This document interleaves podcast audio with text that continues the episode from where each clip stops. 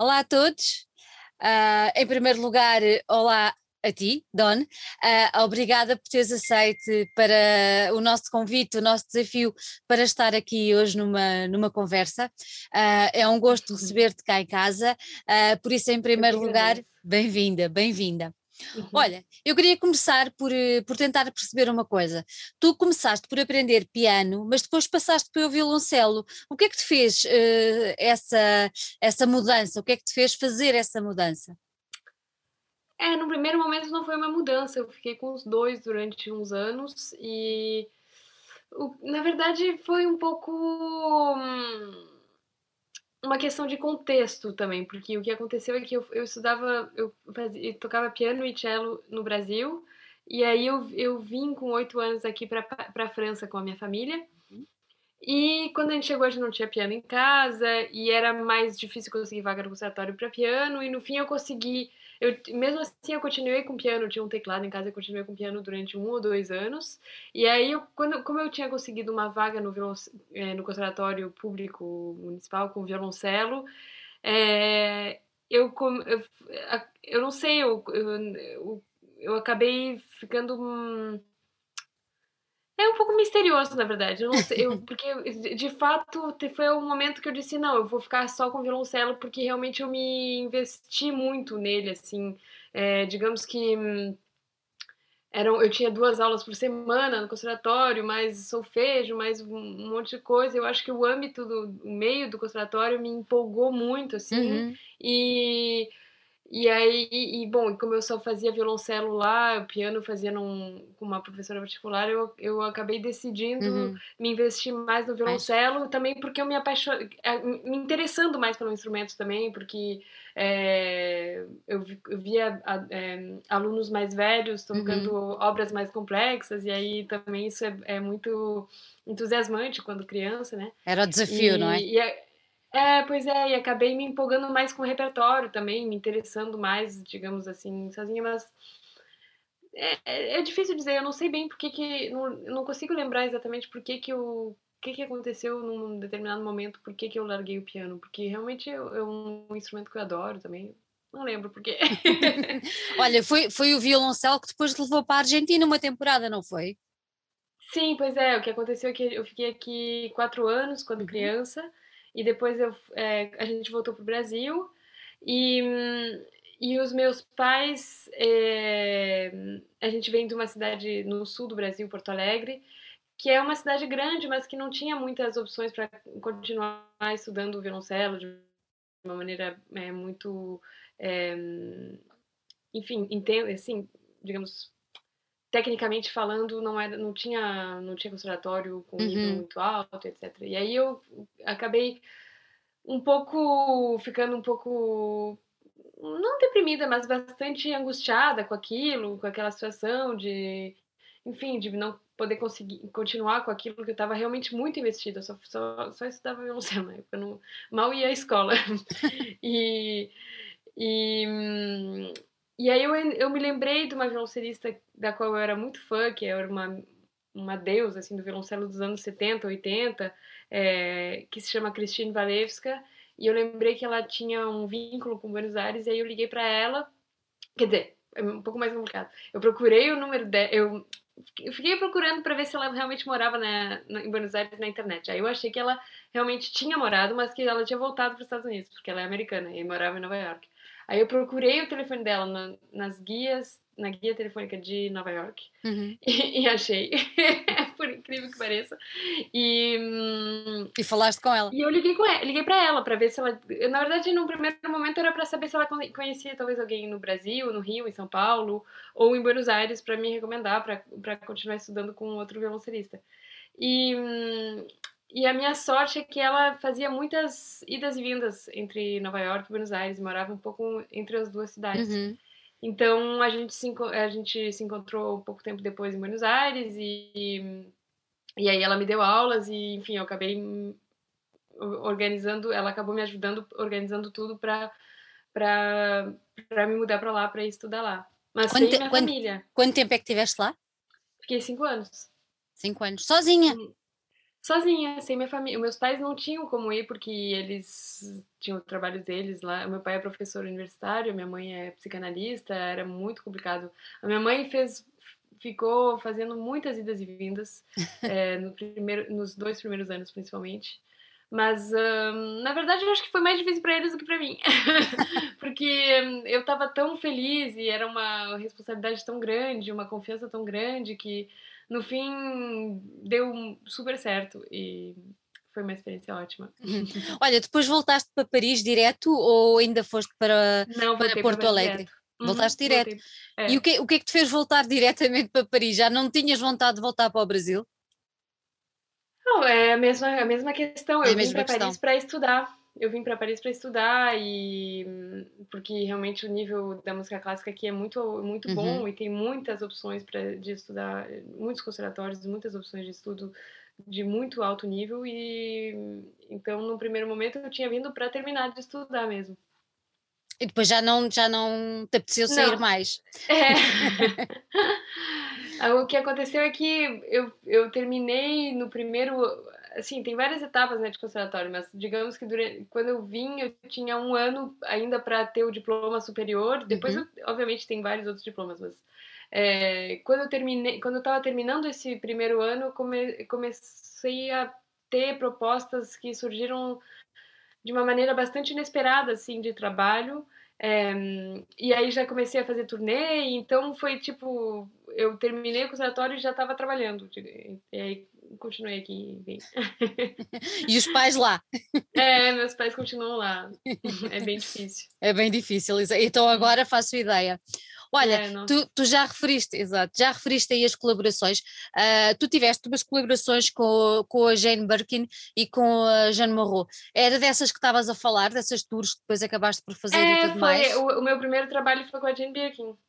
Foi com, com a Jane Birkin, a gente, ela, na verdade o que aconteceu é que eu, eu eu conheci uma produtora musical uhum. é, que tava, que fazia faz muitos discos de da, da cena musical daqui é, enfim, desde já fazem mais de 20 anos que ela é uma das principais produtoras é, musicais. A gente se conheceu por amigos em comum, de uma maneira bastante inesperada. Uhum. E aí ela ela estava produzindo esse, um disco da Jane Birkin é, em estúdio e aí ela me chamou para tentar, para me propor para ver se eu, se eu gostava daquilo e se eu tinha vontade de fazer violoncelos, é, gravar cellos na, nas músicas.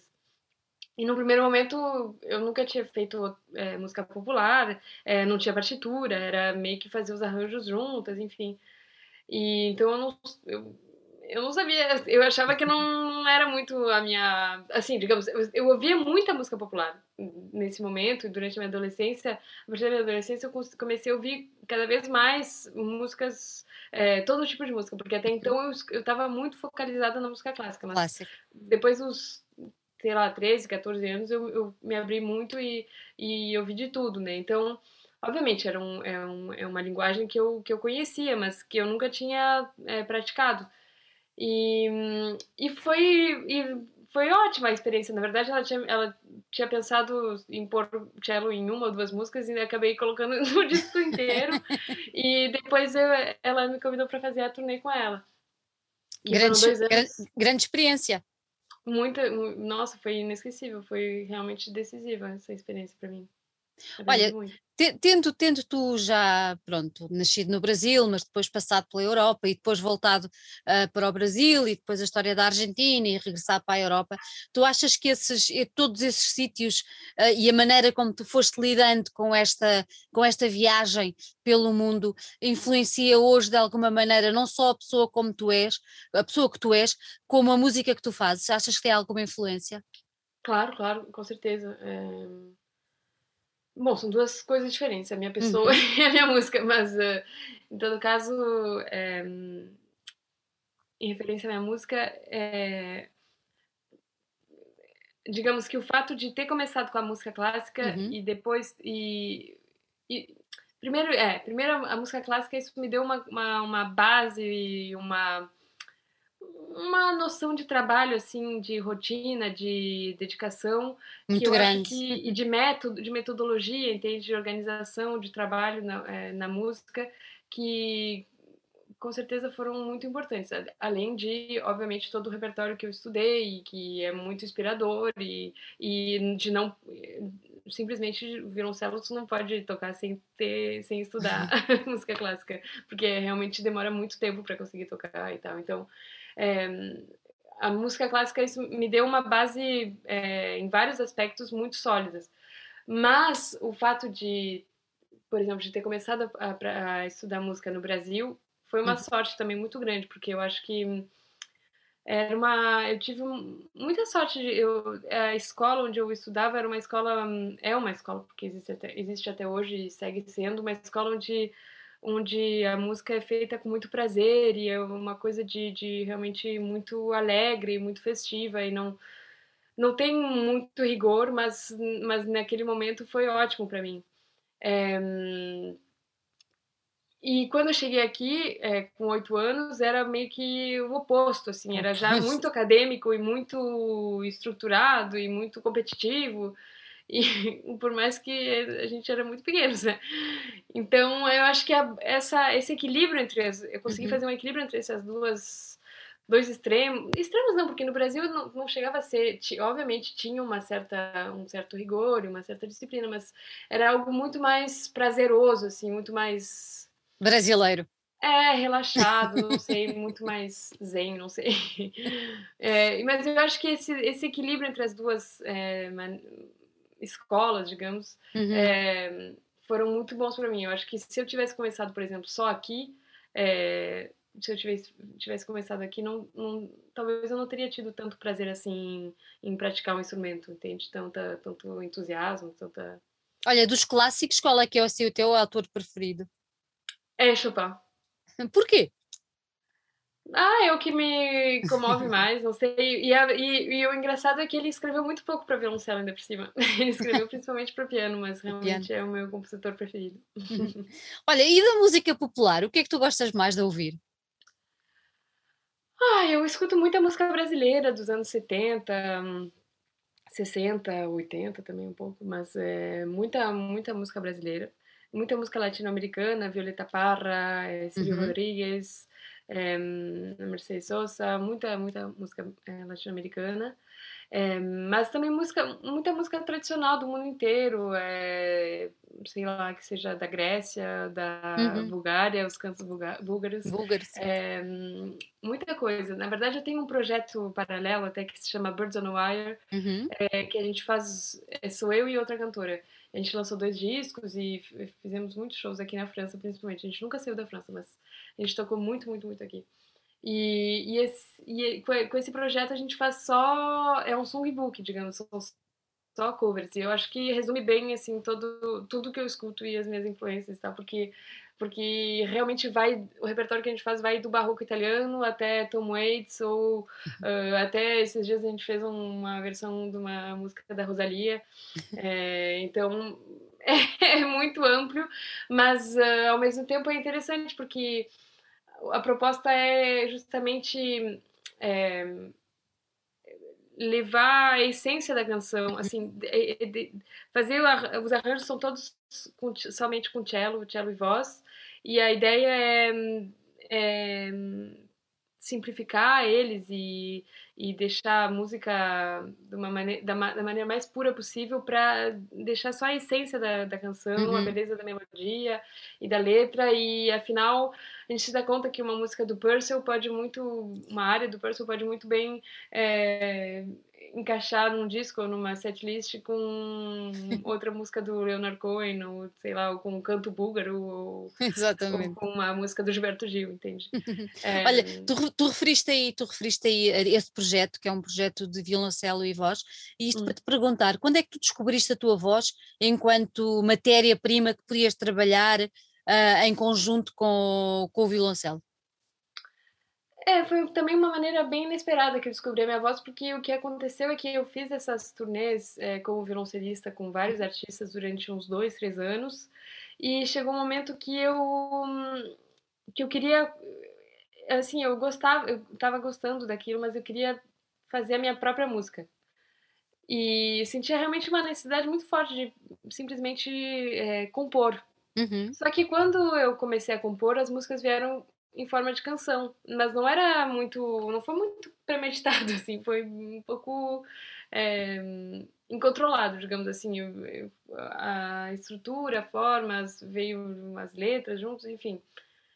É, não lembro muito bem, mas eu sei que num, num primeiro momento que eu, eu, eu pensava compor e, as, e, enfim, vieram canções. E aí, bom, eu tinha que cantar elas. mas, eh, então foi a partir daí que eu comecei a trabalhar a voz e que eu comecei a cantar. Até então eu, eu tinha feito um pouco de canto no conservatório, obviamente, mas, é, mas eu não cantava. Eh, uhum. Só dentro de casa. Não, não, não te passou pela cabeça por alguém a cantar por ti? Não, não, porque eram as minhas músicas, não sei. eram demasiado pessoais, achas? É, é, exato. É. Hum. Olha, e porquê o nome? Porque o, o, teu nome não é Don, não é? O teu nome é Dominique. Não, é Dominique. É, não. É, Dom porque de Dominique, Lanena também porque talvez assim os anos que eu passei na Argentina foram cinco anos, mas foram muito decisivos para mim, foram muito importantes. Eu passei toda a minha adolescência lá. Parece para mim foi como uma mini vida assim que eu tive lá, entende? Porque realmente foi é, muito intenso. Mas então eu tenho uma, uma relação muito intensa com, a, com o uhum. país, com a língua, com o idioma. No fim, hoje em dia eu até canto mais em espanhol do que em português. Não sei bem porquê também.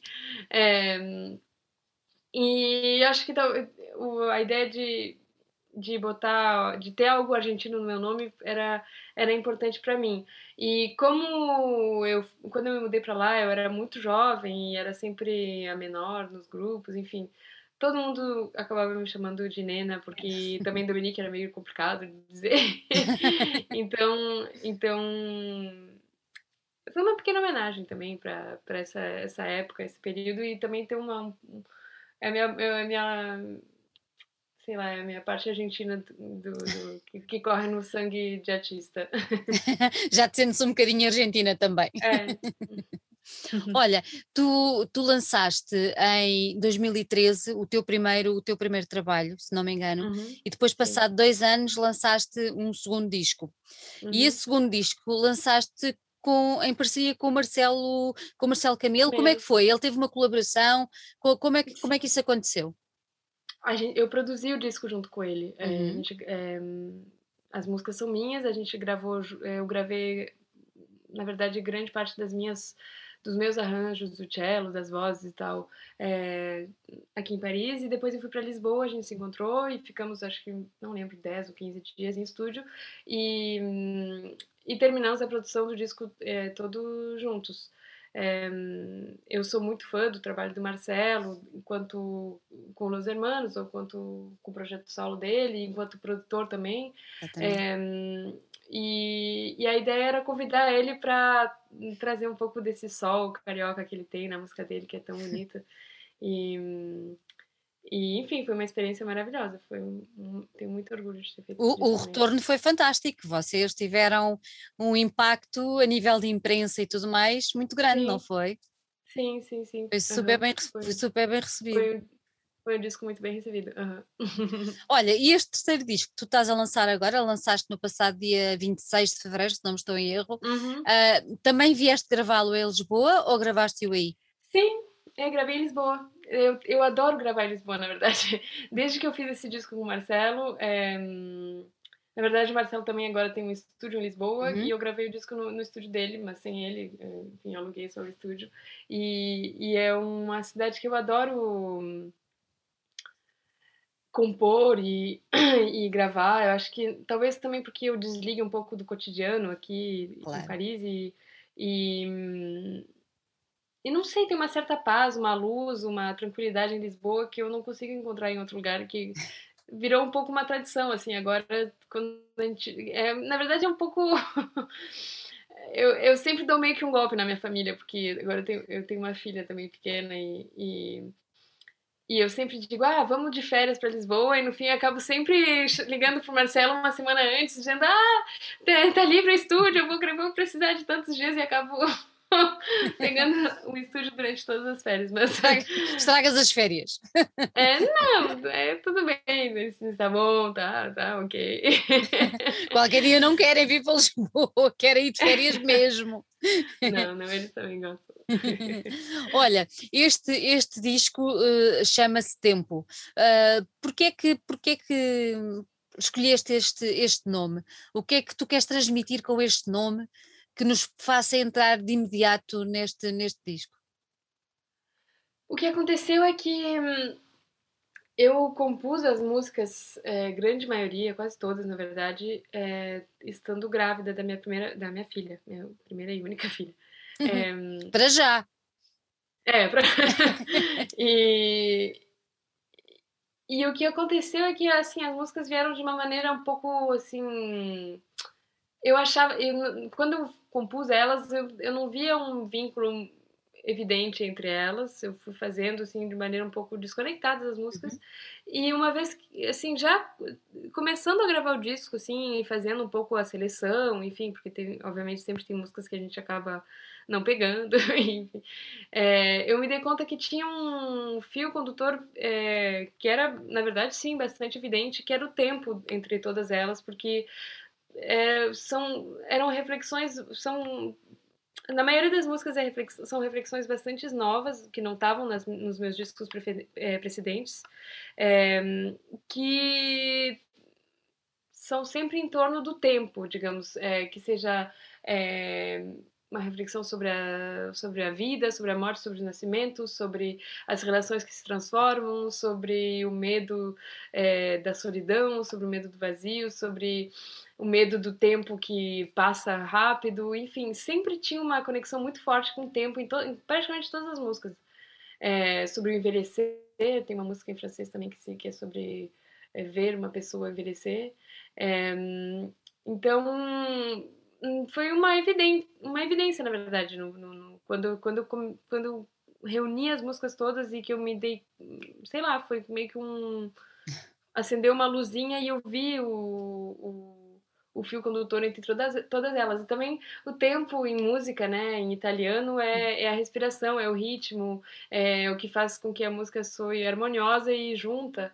É, então eu gostava também dessa imagem para representar o disco. Mas, mas é realmente o fio condutor entre, entre durante todo o disco é o tempo. Achas que se não tivesses grávida este disco não tinha saído assim? Não, provavelmente teria sido outras músicas.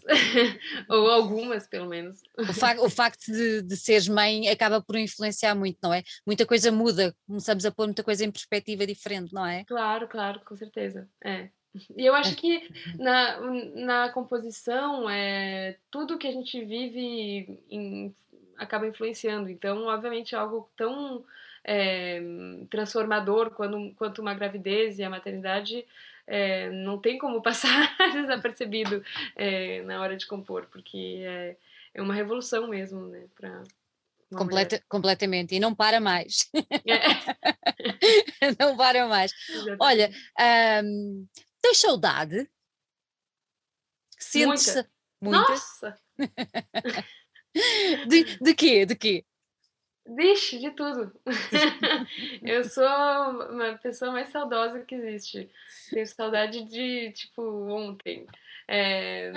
Não, é que assim, eu, eu, eu saí do Brasil. Quando eu saí do Brasil com oito anos, eu era muito pequena e foi muito difícil para mim. Foi realmente muito, muito difícil. É, até também acho que, em parte, talvez por isso eu me tenha me sei lá, me agarrado assim na música ou no cello, uhum. porque foi uma eu meio que canalizei assim alguma coisa, uma, uma tristeza, não sei o que foi, mas eu acho que tem um vínculo entre essa entre o fato de, de ter essa essa perda, essa fazer essa, enfim, aceitar que eu, que eu que eu tinha deixado todos os meus amigos, a minha infância, meus, parte da minha família, meus avós, todo mundo lá. E chegar aqui foi muito, era um, um ambiente muito hostil assim para mim, na verdade, saindo do Brasil. Foi muito, muito radical assim. Uhum. então, é, eu acho que aí eu já comecei a ser bastante melancólica, na verdade, e a sentir muita saudade de, de, de diversas coisas, diversas, muitas pessoas, de, de, de, cheiros, de ruas, de barulhos, de enfim, e a partir desse momento eu meio que aprendi a viver com a saudade, eu acho, porque depois eu voltei pro Brasil, foi também muito difícil voltar pro Brasil, eu não queria voltar. É, eu tinha constru... me reconstruído aqui, aí já tinha que voltar para lá.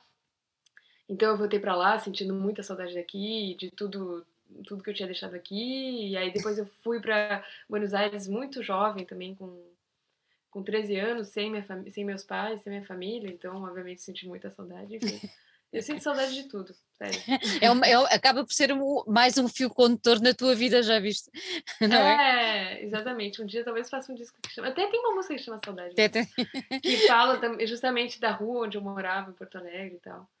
Olha, há, há, pouco falaste que, que este disco tem, acaba por ter um, um, um elo de ligação entre todas as, as, canções, todos os temas. Tu achas que este disco deve ser ouvido da primeira à última música para se compreendê-lo de maneira como, como tu o imaginaste? Ou dás liberdade ao ouvinte de ouvir as músicas como melhor entender? Hum, interessante. É, não, eu acho que as músicas se, é, não é uma história, digamos, não é uhum. uma não tem um, uma narração do início ao fim. Eu acho que as músicas podem existir por elas mesmas. Mas é, quando se escuta na integralidade, tem uma, uma certa coerência, uma certa. É, são como irmãs, assim, mas que se, se são autossuficientes também. mas acaba, se ouvirmos todo do princípio ao fim, acabamos por ter uma visão uh, um bocadinho global daquilo que tu quiseste claro, transmitir, claro, não é? Sim, sim, a, claro, a, tal história do tempo acaba por ser ali mais, mais perceptível, digamos assim. Claro, claro, claro, com certeza. Olha, eu, eu vou fazer uma pergunta que é sempre muito chata para toda a gente responder, mas eu tenho que fazer, que é uh, como é que tu caracterizas a tua música? É uma música do mundo, uh, porque tem muitas influências da música do mundo, nota-se lá, uh, do samba, até um bocadinho da música argentina e tudo mais, hum. nota-se muito, mas é, é, o quê? Mas depois também tens um bocadinho de pop, também tem, como é hum. que... Ah, essa é sempre uma, uma pergunta difícil. É... é. Eu, até, até porque depende muito de. Ou seja, na França vão catalogar minha música de uma maneira completamente diferente que no Brasil, por exemplo. Então, como é, como é que é... eles catalogam a tua música aí? Olha, então, nos dois primeiros discos, é engraçado isso, não sei porquê, era world music. World music. E agora é música independente. Então, é, mas eu não sei, eu acho que essas, esses rótulos é. É uma burocracia, digamos uhum. assim, é mais para um, saber onde achar o disco para comprar na loja. Olha, e no, e no Brasil, como é, que, como é que eles. De... É, no Brasil é música independente, é. É logo a partir da música também, independente é. e pronto. É, na verdade aqui também, agora é, no fim acabamos é, acabaram sendo as, os mesmos rótulos, mas uh, Mas antes era, sei lá, nem sei como é que era no Brasil antes. Não, devia ser, acho que sempre foi música independente, mas.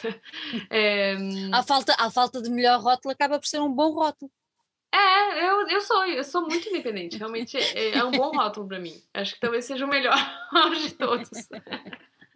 Olha, eu, eu referi há pouco que, uh, o samba e tu tens uma música que eu gostei particularmente, que é o Samba para você. Uh, uhum. e, e, esta música, onde é que tu te inspiraste para escrever aquilo? Está tão bonita. Obrigada. É que hum, o que essa música, por exemplo, eu fiz quando a minha filha já tinha nascido e foi muito engraçado porque a minha filha não parece quando se escuta a música, mas o que aconteceu é que a minha filha nasceu, ela chorava muito. E, e a única coisa que acalmava ela, mas realmente a única coisa. Bom, tá, tudo bem, tinha o leite e tal, mas assim, digamos, por acaso eu me dei conta que o, o que melhor funcionava era o samba. Era do, especificamente Dona Ivone Lara. Ela é, é, até hoje, ela se eu quero fazer ela dormir, eu coloco Dona Ivone Lara e dou uma embalada e puf, ela cai. Então, realmente, eu tive essa, eu fiquei assim durante uns me muitos meses, ó, quase um ano, só com samba em casa. então era foi um pouco saiu veio um pouco assim a música nessa nessa é, é um samba para ela, um samba para mim, não sei. É um samba porque para acalmar um pouco todo mundo. Olha, e ela, e ela adormece ao som deste samba para você? Ah, samba para você? Ah. Poxa, nunca, nunca tentei. Não, porque Não? assim, ela gosta. Não, eu acho que não, sabe? Não. Porque ela gosta mesmo quando o samba é sam- samba, assim, tipo, adoidado mesmo pra dançar no carnaval. É isso que ela gosta. o meu samba é muito, muito levezinho, muito devagar pra ela. É- eu é-. É mais calmo, é mais calmo. Olha, é muito, é muito interessante. Como é que se chama a tua filha? Alma. Alma. É. Alma. Olha, Uhum. ah, é, muito, é muito interessante porque tu, numa outra música, tu colocaste o coração da alma Sim. é. ah, enquanto, eu vou dizer instrumento, mas não é instrumento, Sim, é, claro, sim, é? Hum. Podemos dizer instrumento. O que é que te levou, o que é que te levou a, a fazer este, esta, esta junção, digamos assim? Ah, porque na- nas ecografias eu sempre ficava super impressionada de, de ouvir o barulho do coração e também era uma coisa que me impressionava. Quando eu escrevi essa música Teu Coração, eu era um- partindo da ideia que era para mim muito impressionante ter dois corações batendo dentro de um corpo só. Eu achava isso fascinante. E, e eu, na verdade eu gravei, eu comprei o negocinho para fazer a ecografia é, em casa, e, mas assim, é uma, uma maquininha minúscula, muito assim. Eu nunca pensei que o som ficasse bom. Mas eu consegui, a gente fez e ficou super bem. A minha, a minha meu obstetra, meu obstetra me ajudou. E, Que máximo. é, e aí ficou. Ele me ensinou. Na verdade, ele me ensinou. Não, na verdade, ele me ensinou a usar o negócio. E aí depois eu tava em estúdio em Lisboa e eu gravei no meio, entre dois takes. Eu fiz, peraí, só um pouquinho, deixa eu gravar aqui o negócio, o ritmo. E a gente parei, fiz rapidinho. E aí depois a gente usou de, de percussão e o som, a gente conseguiu transformar o som assim, pra ficar é, um pouco mais claro, menos assim. E, Não, mas percebe-se perfeitamente que é, que é o batimento de um coração. sim, percebe-se é, percebe-se é. perfeitamente. Olha, tu já referiste há pouco ahm, que cantas ah, em, em castelhano, em Hum. francês e em português. Ah, quando tu estás a criar uma canção, quando estás a criar um tema, quando estás a criar uma música, tu à partida pensas logo na língua que, que vais criar ou, ou, ou vai saindo? É, não, em geral não, não, não é nada premeditado, digamos. É... Digamos que eu, em geral, começo pela parte musical e que eu acho que cada música tem a sua melodia, a sua, seu ritmo, a sua, seu ritmo, a sua musicalidade e, e a melodia vem com, às vezes, com uma palavra ou com um som que é próprio a uma ou outra língua. E então, em geral, eu realmente não não tenho o menor controle da situação em relação à escolha da língua. Até tem músicas, por exemplo, que o refrão é, é em português e o resto da música é em espanhol, às vezes eu misturo até as três línguas. É, na verdade, a única música em que eu misturei as três línguas, eu acho que foi a única música que eu realmente sentei com a ideia de fazer, de escrever nas três línguas. Eu, nessa, eu tenho que admitir que eu realmente que, que eu tinha essa vontade, mas eu Uhum. também não sabia se ia, se ia rolar, porque é, de fato as, as três partes têm melodias diferentes e realmente a melodia em espanhol não poderia funcionar, em, não funciona em português ou em francês. Cada, cada parte tem a sua língua, essa melodia e não, não são, não tem como trocar elas. E eu Uhum. acho que é um bom exemplo, na verdade, de- da, da- do uso da- das línguas, justamente do fato que, que realmente cada uma tem, tem a sua, a sua Musicalidade. cadência e a Uhum. sua musicalidade. É, é engraçado porque acabas por ter, eh, mais uma vez, as tuas, as tuas três ahm, nacionalidades artísticas, além da, da brasileira, É. obviamente, não é? A Hum. francesa, a argentina, Hum. digamos assim, porque é o castelhano, e, Hum. e acaba por estar ali testemunhado, não é? Hum, é verdade. Olha, ah, há uma coisa que eu também achei, achei muito, muito curioso, que é o facto de tu teres ido convidar, eu tenho que ler o nome da música que é para não me enganar, é no Quem Poderá Saberlo, ah, foste Isso. convidar a, a Julieta Venegas, a mexicana, que Uhum. já tem uma, um historial, Grammys e tudo mais, não é? Hum. Já, já tem aí uma, uma longa, um longo currículo, ahm, Hum. E, e eu queria te perguntar, porquê é que escolheste ah, a Julieta ah, e o que é que tu queres, o que é que vocês querem, ou o que é que tu queres, uma vez que o, o tema é teu, transmitir com, este, com, este, com esta canção? Então, a parceria com a Julieta surgiu. É, eu sempre fui muito fã da música dela, conheço desde que sou adolescente. Quando eu cheguei em Buenos Aires, realmente foi um momento que, que ela tava, tava no. Enfim, tinha explodido completamente uhum. na América Latina, só se escutava a música dela. Onde quer que seja, em qualquer loja que você entrava, sempre acabava passando a música dela no rádio, enfim. Então eu, eu passei vários anos escutando muita música dela. Realmente, quando eu cheguei em Buenos Aires, eu não falava espanhol. E uma das maneiras que eu aprendi foi, é, foi com a música, né? Então, entre outras, as, as canções dela. É, então eu já era, eu já sempre fui muito familiar a música dela. E é, quando eu lancei, acho que eu não sei se foi meu primeiro ou segundo disco, eu não lembro, mas te, teve algum momento que a gente se, ela me compartilhou alguma coisa minha no Twitter, eu não lembro, a gente começou a falar no, pelo, pelo Twitter juntas. Eu sou muito, pé, sou ruim, muito péssima no, no Twitter. Nossa, eu, não, eu, tenho, não escrevo nunca nada. E aí uma amiga minha disse, olha, a Curita Venegas fez um tweet contigo, eu nem tinha visto. Aí eu respondi e tal, a gente começou a falar. E aí, pouco tempo depois, eu tinha um show em Buenos Aires e ela veio no show, e é, sem me avisar também, de surpresa. E, e a gente ficou em contato e logo depois ela tinha uma turnê na Espanha e ela me convidou para participar da turnê é, como artista convidada e eu também abri alguns, é, terminei abrindo dois ou três shows, não lembro. É, e a gente ficou amigas. É, foi realmente um encontro muito, muito feliz, digamos, porque a gente realmente tinha muita. Enfim, ficamos muito conectadas com várias coisas e, e foi artisticamente e, e humanamente, digamos. Foi um encontro muito, muito, muito legal. E, e a gente nesse momento dessa turnê, a gente tinha a ideia de fazer uma música juntas, mas no fim a gente acabou se desorganizando e acabamos fazendo músicas antigas dela e minha, é, porque não, deu tempo de fazer música nova.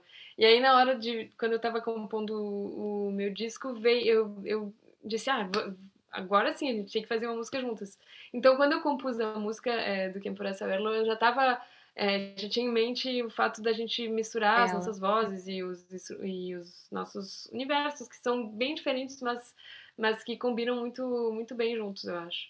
É, e a música em si é uma reflexão sobre. Na verdade, são é, muitas perguntas e quase res...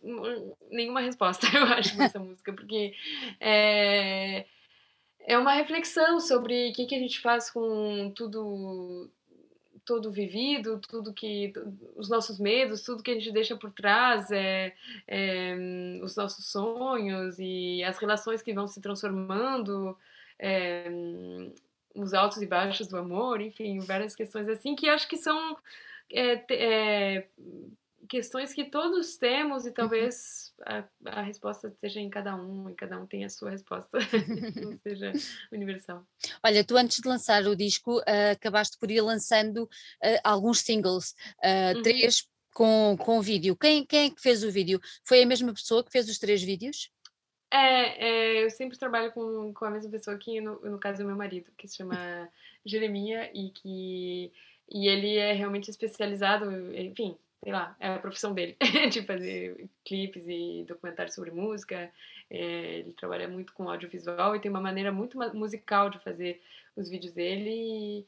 E, ele já trabalhou com, enfim, trabalha até hoje com artistas muito grandes como R.E.M. ou, sei lá, é, a, tem uma cantora aqui que se chama Camille ou Zodo, uhum. enfim, tem muitas, aqui, aqui na França ele trabalha com muitas, muitas bandas e muitos artistas que são muito conhecidos.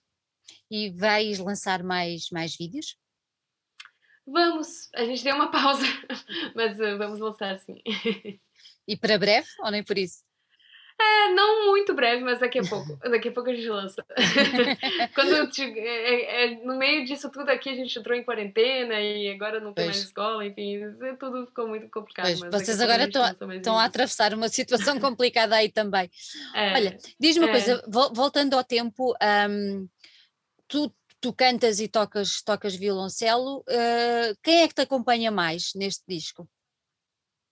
Ninguém. Ninguém, Eu, eu exatamente. não, é, é, eu fiz é, tudo sozinha. É, digamos que o que aconte... a minha ideia era fazer o máximo de coisas é, dos arranjos com uhum. o violoncelo. Realmente eu queria centrar tudo em torno do, do violoncelo e da voz, mas de uma maneira é, que não fosse necessariamente acústica, assim, é, é, trabalhar o som do violoncelo e procurar efeitos e maneiras de fazer ele é,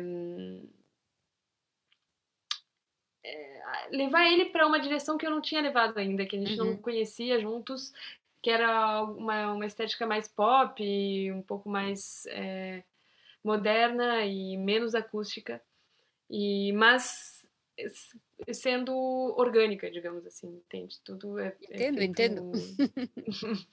então, no fim, eu fiz tudo sozinha, só tem a Julieta cantando uma música e o coração da alma. exatamente. Eu pergunto, fiz esta pergunta exatamente para tu responderes dessa maneira, é. porque eu achei muito, muito interessante e ao ouvir.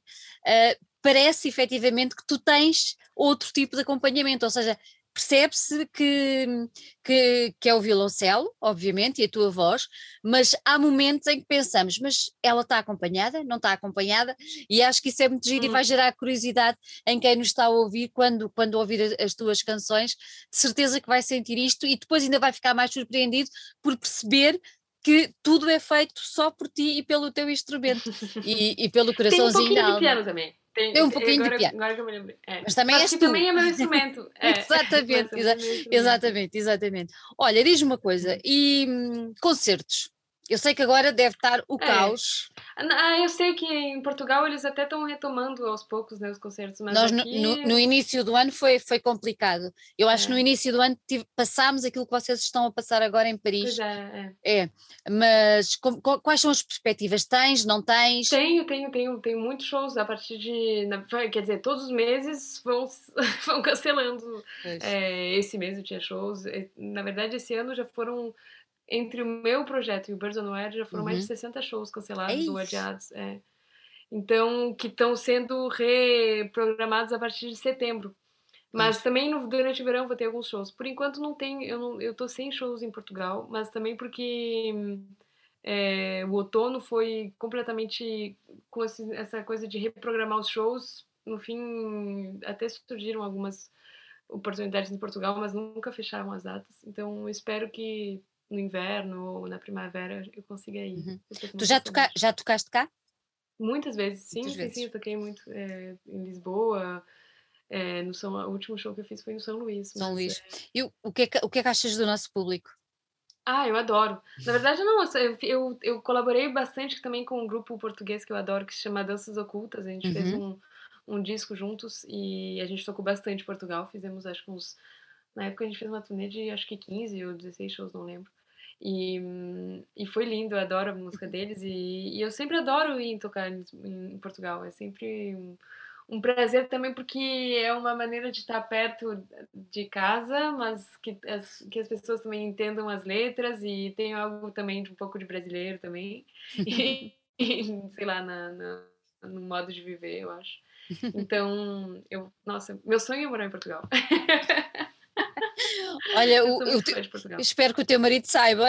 Ele sabe, sim, o, o sonho dele também. ah, então, ah, então pronto. Então, olha. Se, se mas, bom, bem... a gente nunca conseguiu se organizar para fazer, para realizar, mas. há sempre tempo, não é? Assim haja vontade, há sempre tempo. É, olha, daqui a pouco a gente vai. Antes de irmos embora, diz-me só uma coisa: onde é que hum, o teu disco já está distribuído, uh, tem formato físico e, e uhum. digital. Uh, para o adquirir, as pessoas onde é, que, onde é que se podem dirigir? Só a nível uh, online ou, ou à distribuição? Em Portugal, boa pergunta. Talvez na FNAC, mas eu não tenho uhum. certeza. Ok. É, se não na Amazon. Uhum. Ou, ou através, do, através do teu Bandcamp, dá para fazer ou não? Pode ser sim, mas o meu Bandcamp é, é quem administra é a minha gravadora que está nos Estados Unidos, então uh! talvez seja um pouco. Eu acho que o mais simples é fazer pela Amazon da França, por exemplo, ou FNAC da França. Não, okay. Mas talvez tenha na FNAC de Portugal também, eu não fui ver, não, não olhei. É capaz, é capaz. É. Olha, e já estamos a trabalhar em novos temas ou ainda não?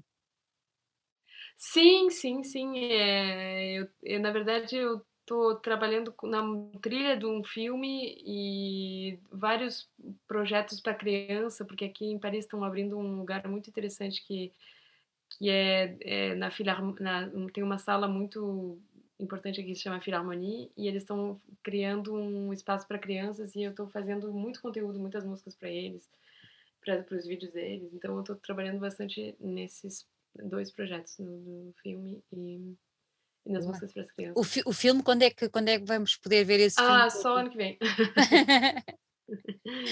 Olha, e em relação à música para crianças, a Alma tem ouvido e tem aprovado ou não? É, eu não mostrei tudo ainda, mas o que ela ouviu, ela gostou. Tens um bom público em casa é, para ir é, testando. É, é para testar. Mas ela, às vezes, é, também é provocativa, é muito provocativa. Ela está numa idade de. faz parte, faz é, parte. É, faz parte. Olha, Dona, muito obrigada por ter estado ah, aqui. Gostei muito, gostei muito de conversar contigo. Obrigada, uh, parabéns pelo teu disco, que está muito bonito. Uh, acho o samba para você uma verdadeira delícia. Uh, acho que vou agarrar e vou dedicar ao meu filho, que também é muito fã de samba. Ah, bom, então. acho que vou dizer: olha, este é para ti, mas está um disco muito bonito e espero vê-lo em breve nos palcos aqui de Lisboa, quem sabe. Tomara. Olha, um beijinho. obrigada. Beijinho. Um beijo, tchau, tchau.